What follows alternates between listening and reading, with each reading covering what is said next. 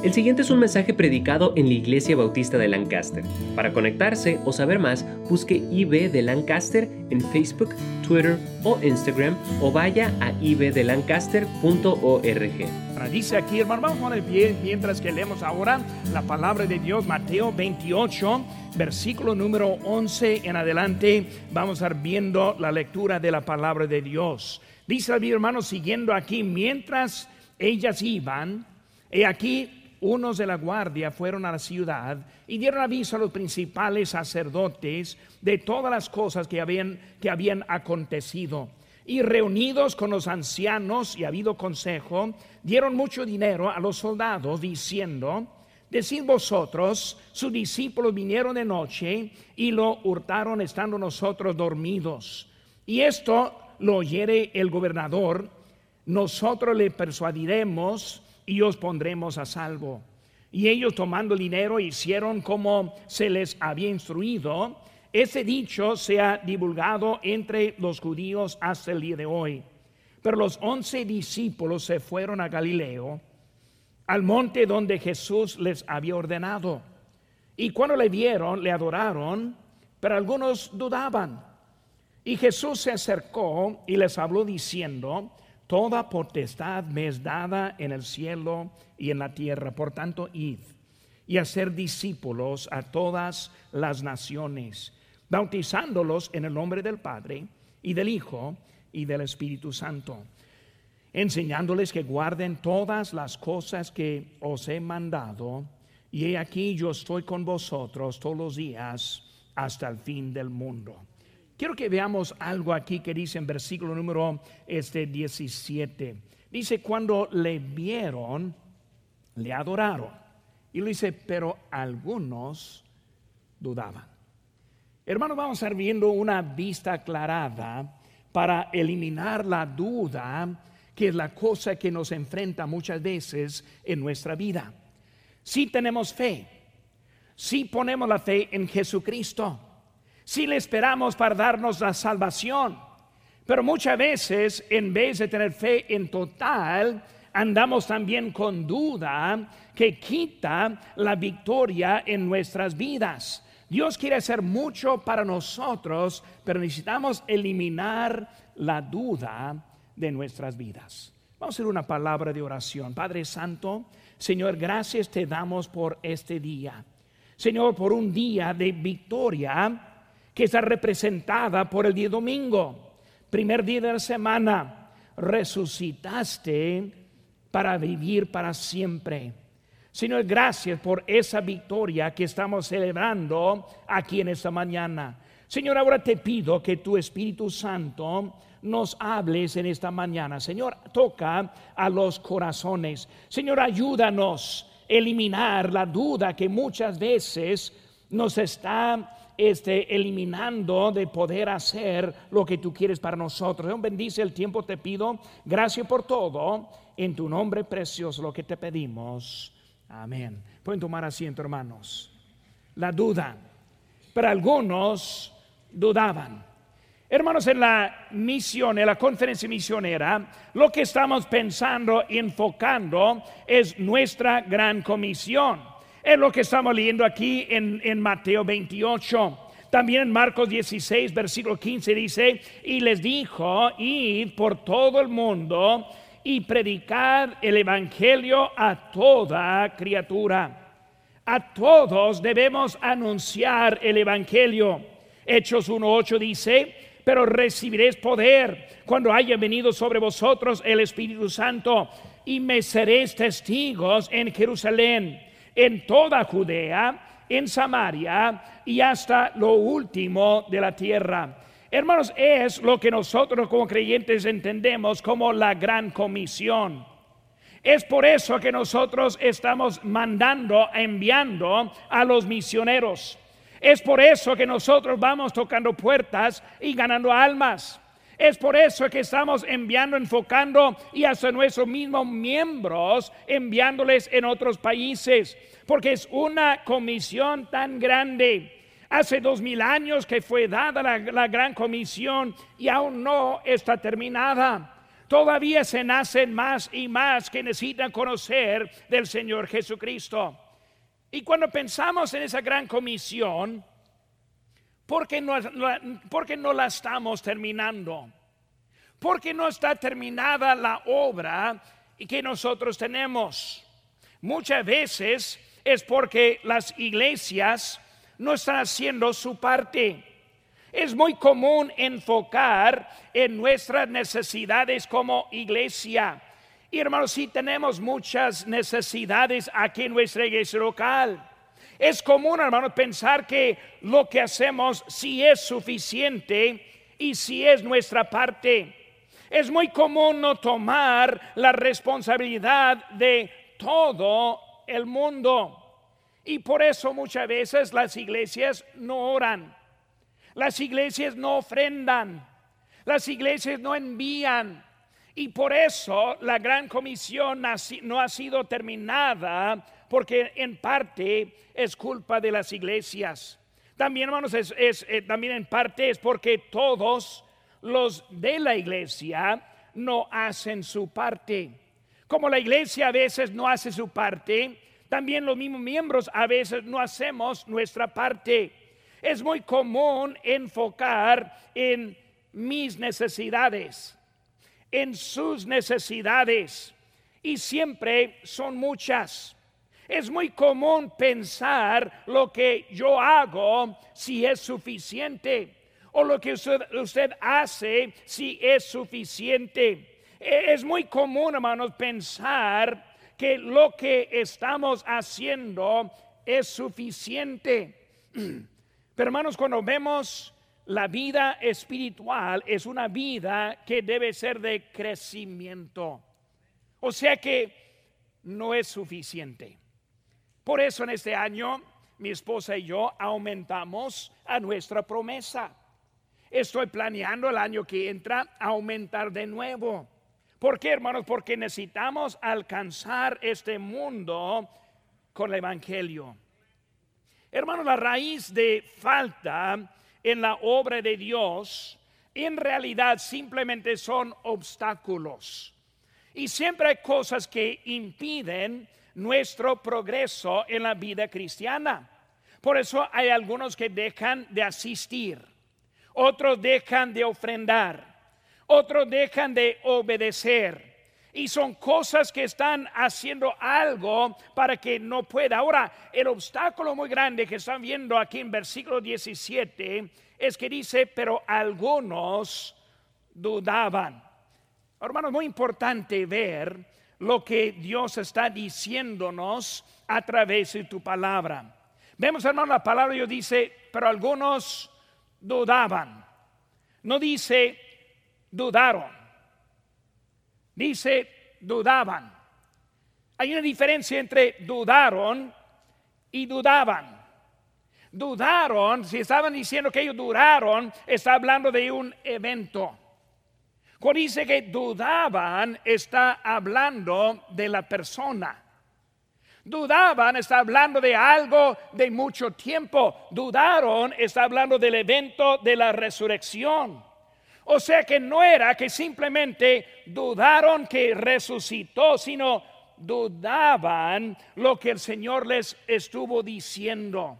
La duda, hermano, muchas veces es lo que pasa en, en nuestras vidas. Quiero enfocar unos minutos, hermano, esta mañana acerca de la duda. Quiero aplicarla también a nuestras vidas, porque nosotros como creyentes necesitamos echar la duda, quitarla, eliminarla de la vida para poder hacer más para nuestro Señor y Salvador. ¿Qué era lo que ellos dudaban en realidad, hermano? Número uno, ellos dudaban, y ahí tenemos nuestra, nuestro boletín, lección, y puede estar llenando los espacios. Primer espacio, número uno, dudaban su palabra dudaban su palabra. Fue él quien dijo que yo voy a morir, pero al tercer día voy a resucitar. Fue la Biblia de lado en todo lado lado, en Antiguo Testamento, profetizando de que Cristo, el Mesías, iba a dar su vida. Y por eso ellos dudaban la palabra. Hermanos, cuando pensamos en eso,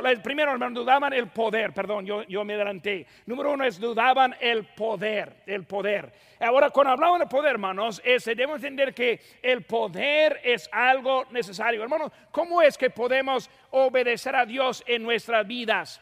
Con el poder de Dios. Ahora, sin el poder, nada podemos hacer.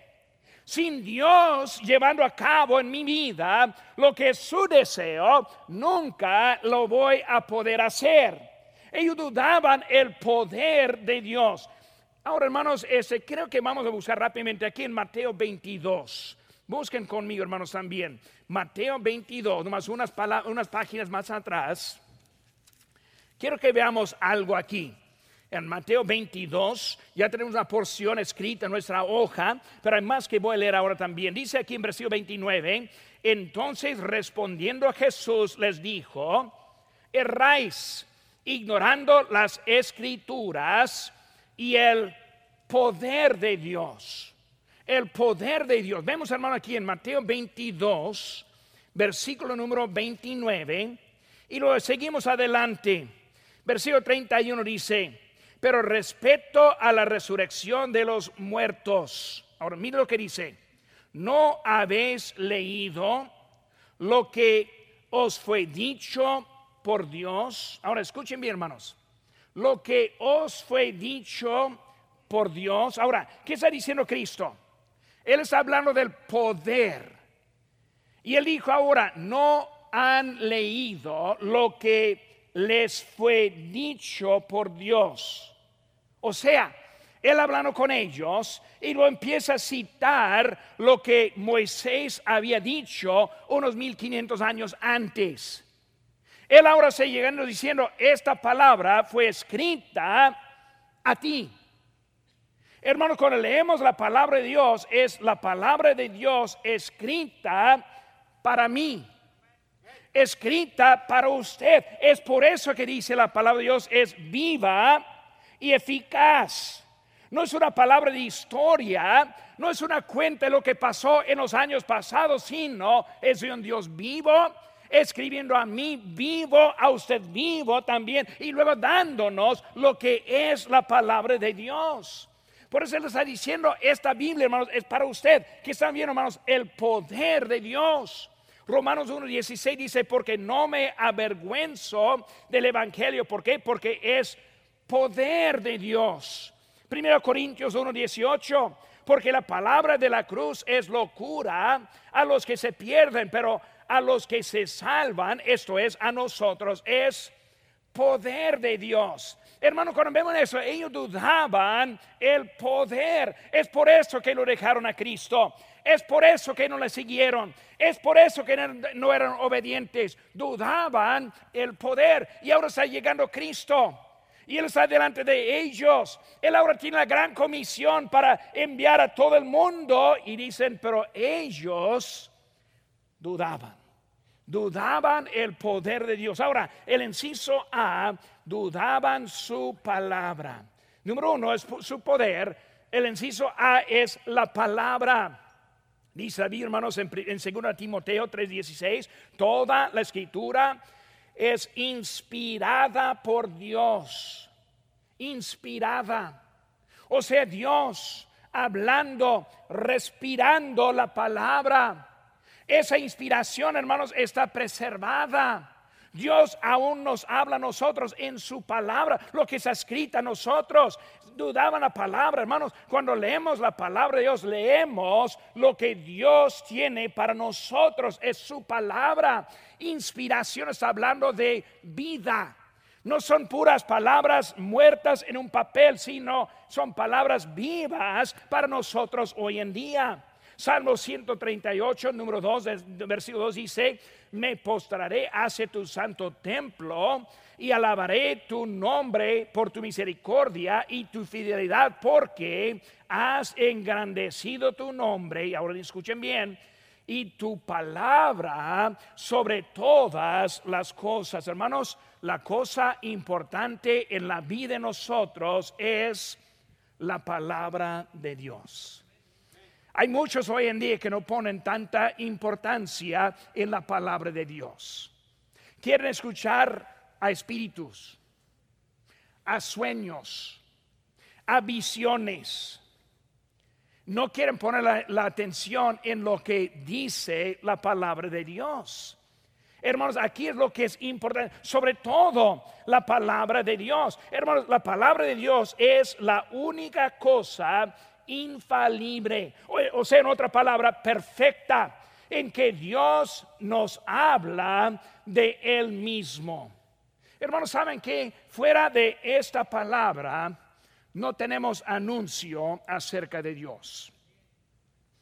Si está buscando en otra área unos libros históricos, libros perdidos u otro lugar manuscritos en otras partes, hay que entender que Dios nos ha dado su palabra, es lo único que tenemos para comparar y para usar para nosotros. Pero hay muchos que dudan la palabra de Dios. Hermanos, este, desde Edén vemos que Satanás y su ataque ha sido en contra de la palabra de Dios. ¿Qué dijo él? Él dijo, ¿con qué Dios os ha dicho? No comáis de todo árbol del huerto. O sea, él está diciendo, poniendo duda no, Dios no quiso decir eso exactamente. No te preocupes, si tú comas ese árbol, vas a ver más, vas a entender más, vas a tener más inteligencia. Y le convenció por, por tener duda en la palabra de Dios. Hermano, la desobediencia viene cuando no tenemos la fe y tenemos dudas sobre la palabra de Dios. ¿Por qué? Hacemos lo que hacemos? ¿Por qué asistimos aquí en esta mañana? ¿Por qué vamos a volver hoy en la tarde? ¿Por qué volvemos el miércoles? ¿Por qué tocamos puertas? ¿Por qué visitamos? ¿Por qué cantamos en el coro un especial? ¿Por qué están algunos con los niños en esta mañana? Hermanos, cuando vemos eso debemos entender que es por quitar la duda en lo que Dios está diciendo. Muchos dejan porque lo que pasa es que tienen duda. Es la manera de Satanás. El ataque de la palabra de Dios, hermanos, hoy en día es lo que es más grande que cualquier otra cosa. Satanás sabe si puede tener duda en su palabra, él te puede vencer. Él te puede ganar tú vas a, vas a perder si no tienes bien fijo su creencia en la palabra de Dios. Dudaban, dudaban la palabra de Dios. Hermanos, ellos este, en la duda vemos que ellos fueron avisados anteriormente acerca de esto en Mateo 16, 16, 21.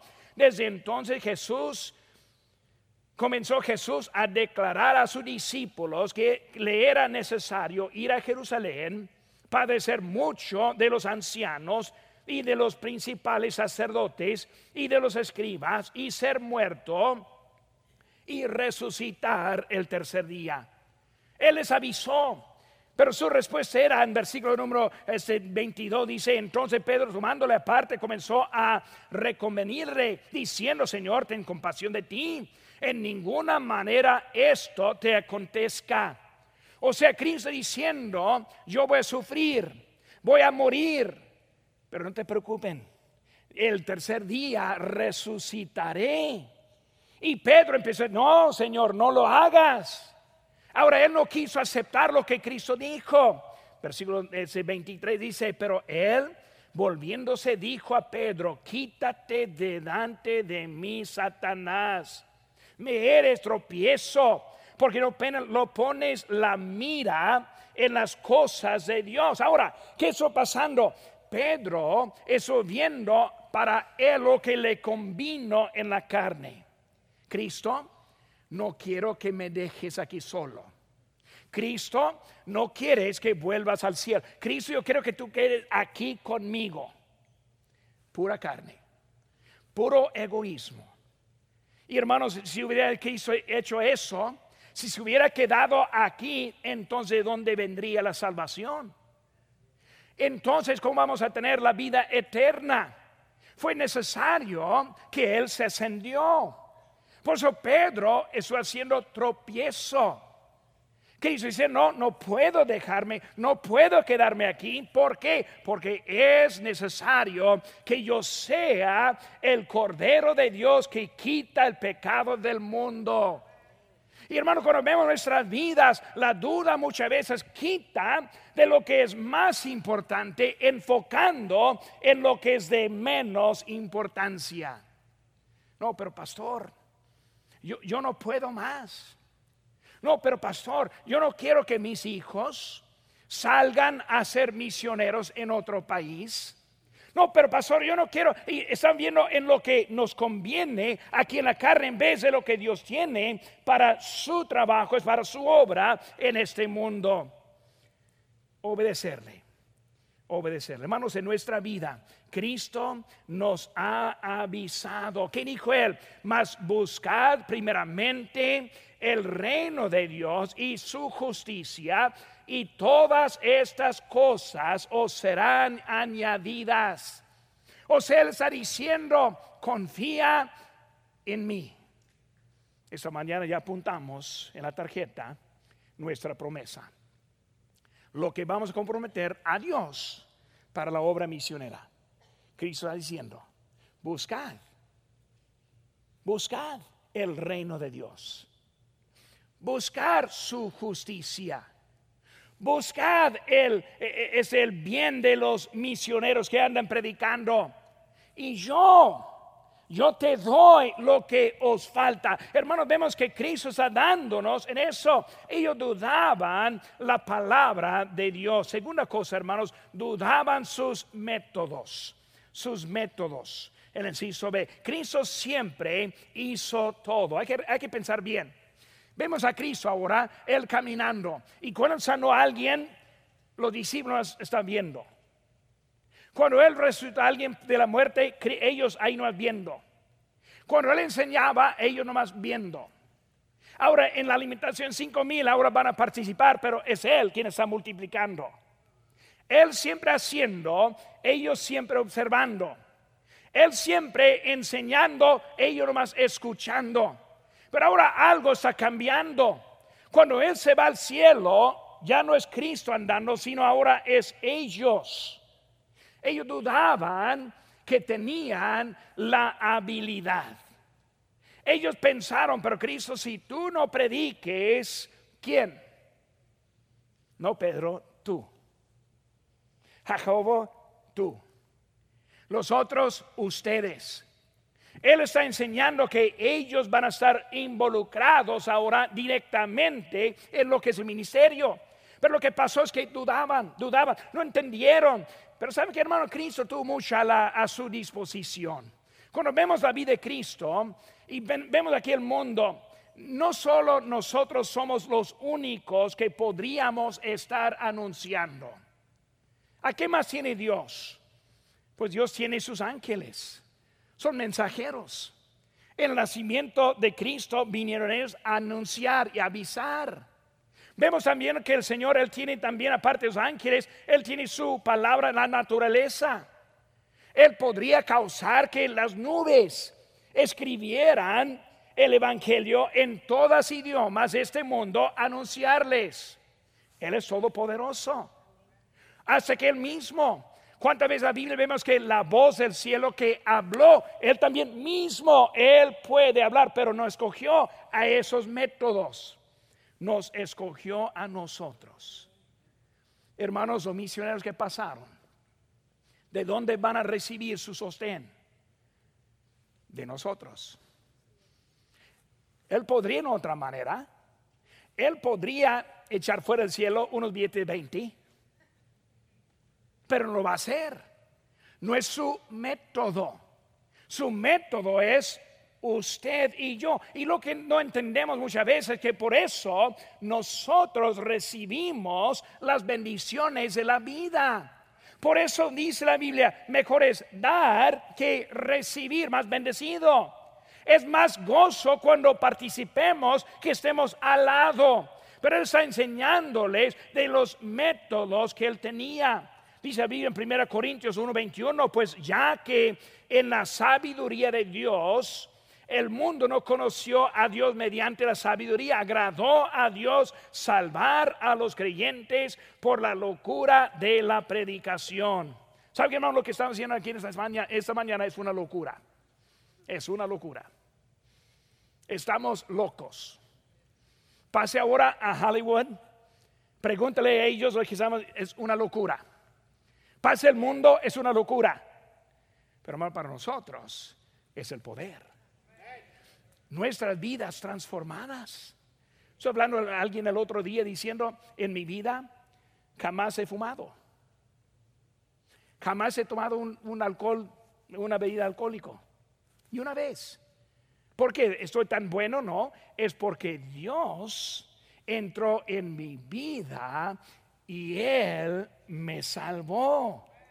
Él me cambió. Yo dije a mi esposa hace muchos años. Ahora el mundo anda gastando dinero. Yo fui a, la tienda el otro día, ayer en la noche y uff, eh, no era, no era este, esa tienda de abarrotes, sino era un expendio de, licor. Ahí todo el mundo comprando, comprando, comprando. Yo dije a mi esposa hace años, ¿sabe qué, Marta? Vamos, y, vamos a comer unos ribeye. Una, una chuleta pero gruesa. No, no una corriente, sino una gruesa Ahora el mundo anda gastando dinero en el alcohol, nosotros vamos a invertir el dinero aquí donde está mejor, ¿verdad? El mundo no sabe lo que es el gozo. Dios está mostrándonos en Él, nos bendice, nos da mucho mejor que merecemos. Él quiere usarnos para bendecir a otros también. Es nuestro Señor, es de quien nos ama. Hermanos, el plan de Dios es que participemos en su plan divino. Hermanos, la parte muy suave es que es Él quien nos capacita, es Él quien nos bendice, es Él quien trabaja por medio de nosotros. Vemos, hermanos, que ellos estuvieron dudando el método. Aparte, hermanos, también dudaban, en C, dudaban sus milagros. Marcos 15, 31 dice, a otro salvó, a sí mismo no se puede salvar. Dudaban el milagro. Cristo a la cruz fue y ellos para afuera. Cristo muerto, ellos huyéndose. ¿Por qué? Dudaban ese milagro. Hermanos, vemos que en él, eh, eh, cuando, eh, cuando lo dejaron, mostraron su incredulidad. Es muy conveniente, hermanos, tener duda porque no se siente la responsabilidad. Cuando piensa que no puedo o que no puedes, es más fácil decir, pues yo no puedo. Y ahí estamos. Hermanos, la duda quita la responsabilidad. Cristo, hermano, no fue crucificado porque le faltó otro milagro más, sino porque fue su propósito. Después de tres días vino ese milagro. Hermano, Cristo tiene un propósito en nuestra vida. Esos misioneros que andan faltando, que no están en su campo misionero, no es porque ellos no, no tienen manera para hacerlo, sino que su manera está aquí entre nosotros. Dios sabe lo que va a hacer. Por eso dudaban el milagro. Hermanos, las multitudes no vienen, no viven en oscuridad hoy en día por falta de otro milagro, sino es el propósito de Dios que nosotros prediquemos. Hermanos, dentro de nosotros existe ese milagro. Dios nos usa para dar la bendición a Él quiere dar a otros. Él quiere dar a otros, pero nos usa a nosotros para hacerlo. Milagro. No, pero pastor, sí funciona con otros, pero conmigo es diferente la duda.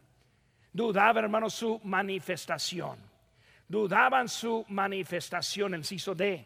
¿Qué pasó cuando Cristo caminaba en este mundo? Hermanos, algunos le escucharon. Algunos lo vieron, pero la gran mayoría no pudo. Porque Cristo va en un solo lugar. La manifestación, hermanos, es que Él ahora, Él puede dar su manifestación a todos. O sea, Cristo en nosotros, la esperanza de la gloria. Cristo en nosotros que nos da la, e, es la vida, el propósito de la vida. Hermano, Cristo está en nosotros. Ahora, en Él, cuando resucitó, Él ahora da esa manera a todos. Dice la Biblia, hermanos, en Juan 14, 21, el que tiene mis mandamientos y los guarda. Dice ahora, ese es el que me ama y el que me ama será amado por mi Padre y yo le amaré y me manifestaré a Él. Hermanos, una comunión íntima con Cristo. Orando puede sentir su presencia. En el trabajo puede sentir su presencia. En la obediencia está su presencia. Y Él así que está con nosotros en la vida que nosotros tenemos. Pero ellos dudaban, dudaban que el poder de Dios, número dos hermanos, dudaban la provisión de Dios. Aquí está lo que está hablando ahora a nosotros. Dudaban la, la provisión de Dios. O sea, que no va a alcanzar. Pero pastor, yo he escuchado muchas veces, pastor, si yo doy mi diezmo, no va a sobrar para que yo viva pastor, si yo doy a los misioneros, a mí me va a faltar. ¿Qué está pasando? Sea, dudando la provisión de Dios. ¿No saben, hermanos, que Dios es el quien te da todo lo que tienes? No hay nada que tenemos que no viene de Dios. Yo he escuchado a algunos decir, pero, pero pastor, yo trabajo por mi dinero. Bueno, ¿y la salud? ¿Y la vida? Y la habilidad y la oportunidad, merece es no nada, y en un momento puede perder todo, es Dios quien nos está bendiciendo. Todo viene de Dios, pero no tenemos la fe para confiar en Él. Y yo sí entiendo. Yo sí recuerdo cuando empecé a dar. Yo recuerdo cuando aumenté mi ofrenda misionera. Yo recuerdo, uh, ¿cómo lo voy a hacer? No entra en mi presupuesto que estoy arreglando para mi vida. Es la fe que estamos aplicando. ¿La fe en qué? Que Cristo suplirá en mi vida. Él suplirá en nuestras necesidades. Él está ahí con nosotros, pero dudamos su provisión. Hermanos, dudaban porque no confiaron en la protección de Dios. Inciso A. Dudaban porque no confiaron en la protección. ¿Por qué lo dejaron? Porque ellos pensaron que los soldados que crucificaron a Cristo también les iban a crucificar. Tuvieron miedo porque no creían que Dios los iba a proteger. Después de ver tanto en el ministerio de Cristo, aún no tuvieron la confianza. Viendo tantas cosas que él hizo, ellos en ese momento, por la duda, huyeron. Es igual nuestra vida, hermanos. ¿Cuántas veces hemos visto a Dios hacer algo grande en nuestras vidas? ¿Cuántas veces nos ha dado mucho más que merecemos? ¿Cuántas veces Dios nos ha protegido en muchas maneras? Pero viene, hermanos, ese, esa duda. La duda, hermanos, en B, dudaban en el tiempo inapropiado. Palabra que falta, inapropiado. Siempre, hermanos, viene en un tiempo inapropiado. Pedro, vienen los soldados, agarra su espada muy valiente. En ese momento ya iba a hacer algo para proteger al Señor, pero fue un tiempo inapropiado. Fue necesario que Cristo fuera a la cruz. Muchas veces, hermanos, nosotros somos muy valientes, pero en un tiempo inapropiado. Estamos apasionados para defender la palabra de Dios cuando ni vamos a las calles a defender la palabra de Dios. Nosotros somos muy entusiasmados de enviar la misión al campo cuando ni damos a la ofrenda misionera. Estamos valientes para promover nuestras preferencias cuando no mostramos el amor de Cristo a los perdidos. Tiempo inapropiado. Muchas veces Facebook me molesta porque veo cristianos en tiempos inapropiados. Con todo respeto. O tal vez sin respeto, ¿verdad? Pero ahí, lo voy a decir. ¿Por qué no anunciamos el amor de Cristo en vez de contra Navidad? ¿Por qué no, no, anunciamos que Cristo salva? Él transforma en vez de cualquier cosita que detalle que estamos queriendo predicar al mundo. Inapropiado. Nuestro trabajo, hermanos, ahora es ganar, a los perdidos. Y si estamos repelando, si estamos corriendo a los perdidos, nunca les vamos a alcanzar. Tiempo apropiado. Pedro, ahí está con la espada, ya listo, pero yo lo voy a defender. No, Pedro, estás equivocado. El mundo necesita escuchar de ti. El mundo quiere escuchar ese sermón en el día de Pentecostés. No es el momento, es un tiempo inapropiado. Y ahora está Cristo dando la gran comisión y ellos dudando. El momento de tener más fe fue ese momento, pero fue un tiempo inapropiado. Ellos dudaban en ese momento, dudaban porque no vieron más que en ese momento. Si eso sé, falta la palabra momento. No entendieron que Dios tuvo un propósito para ellos. Ahora el libro de Hechos sigue el libro de Juan. Y luego entrando en Hechos, encontramos lo que son los hechos de los apóstoles. Ahora vemos todo lo que Dios tuvo planeado en ese momento, pero ellos dudando en Juan, dudando aquí en Mateo. Vemos, hermanos, que Cristo ahora quiere usarles, pero dudaban en un momento muy importante. Hermanos, estamos en la conferencia misionera.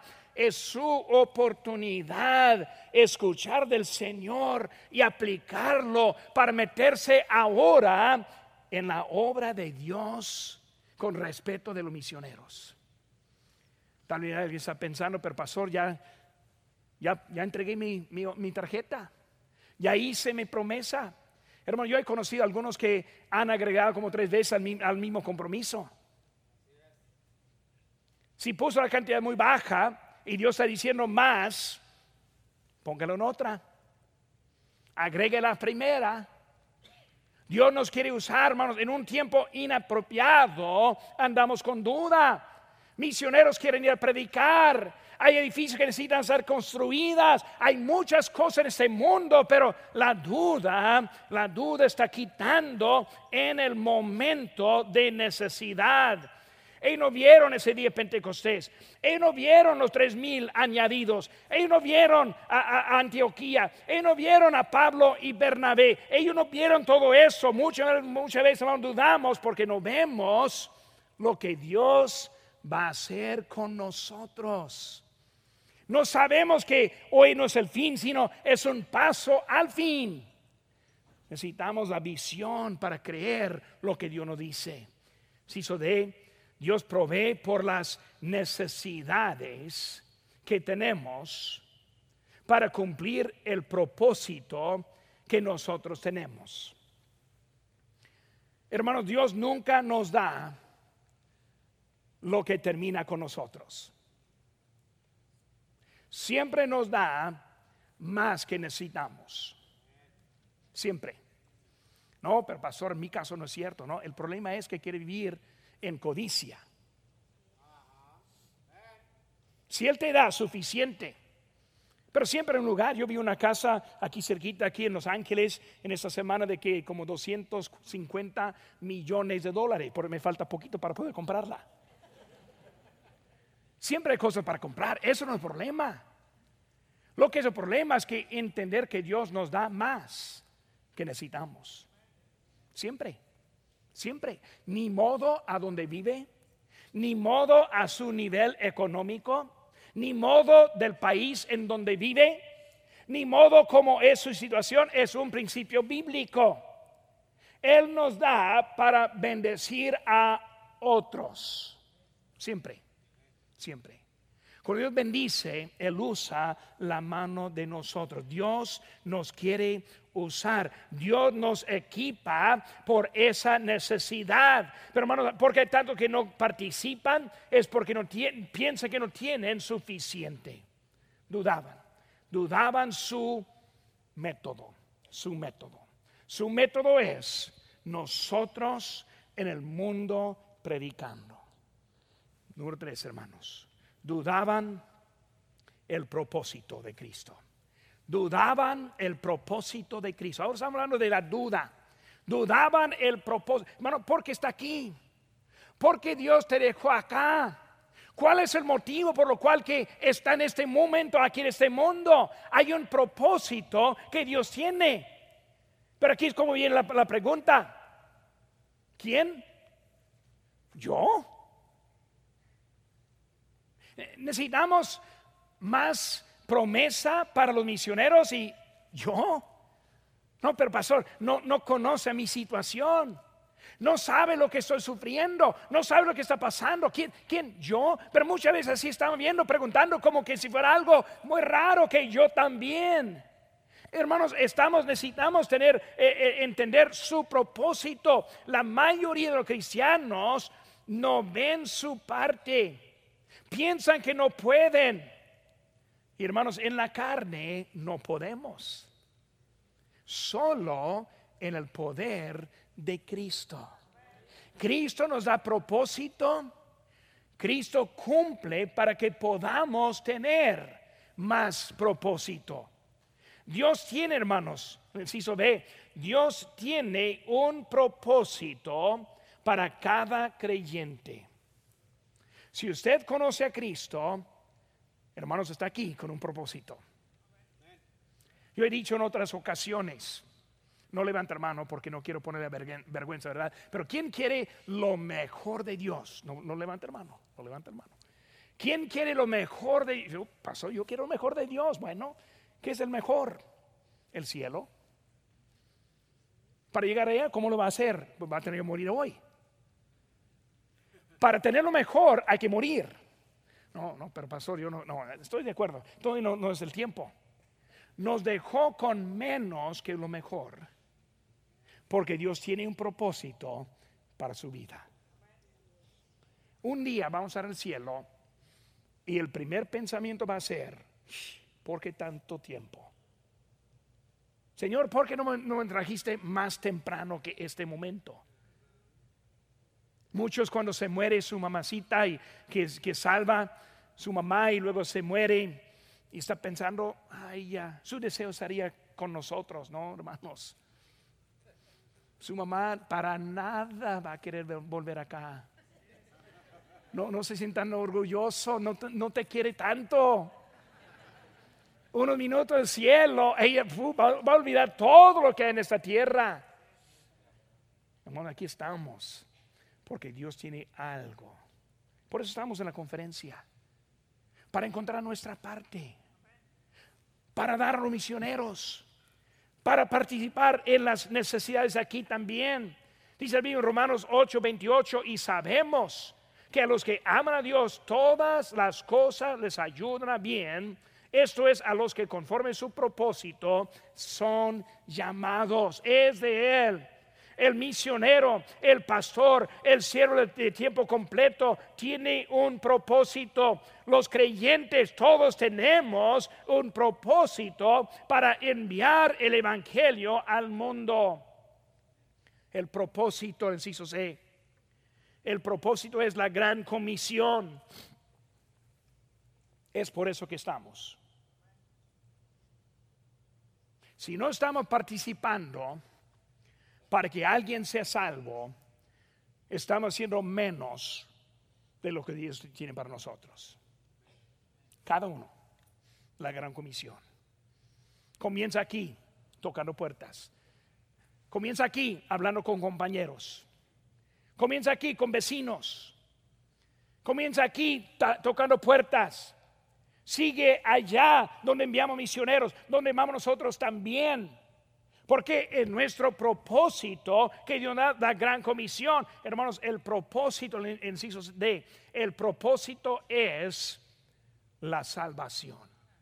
La salvación. Dice la Biblia, el Señor no retarda su promesa, según algunos la tienen por tardanza, sino que es paciente para con nosotros, no queriendo que ninguno perezca, sino que todos procedan al arrepentimiento. ¿Saben que en esta mañana puede ser que a alguien le falta la salvación? Si se muriera en ese momento, no sabe dónde iría. Voluntad de Dios es que sea salvo. ¿Para qué espera? ¿Para qué está arriesgando su vida? Cristo te ama. Comienza con la salvación cuando Él comparte la vida eterna que es de Él a nosotros sin costo. Él lo pagó en la cruz del Calvario. Solamente confiando en Él podemos tener la vida eterna. La salvación. Si no la tienen esta mañana, ¿por qué está esperando? No hay mejor día que hoy. Aceptar a Cristo. Inclinen sus rostros, hermanos, por favor. Rostros inclinados, ojos cerrados. Una vista aclarada para eliminar la duda. Puede ser que está alguien aquí que me dice, ¿Es usted salvo? ¿Tiene la certeza de la vida eterna? No hay nada más importante que saber dónde va a pasar la eternidad. Usted puede recibir este regalo si cree de todo corazón y le pide a Jesucristo que le salve. Puede orar así. Dios, mi pecado me ha separado de ti, y sin ti no puedo ir al cielo, pero creo que moriste por mí para pagar por mi pecado. Te recibo como mi único Salvador personal. Dame el regalo de la vida eterna. En el nombre de Cristo. Amén. Si tomó esta decisión, queremos alegrarnos con usted. Marque al 1-800-688-6329 o conéctese buscando IB de Lancaster en Facebook, Twitter o Instagram para hacer cualquier pregunta. Gracias por escuchar este podcast de la Iglesia Bautista de Lancaster. Que Dios le bendiga.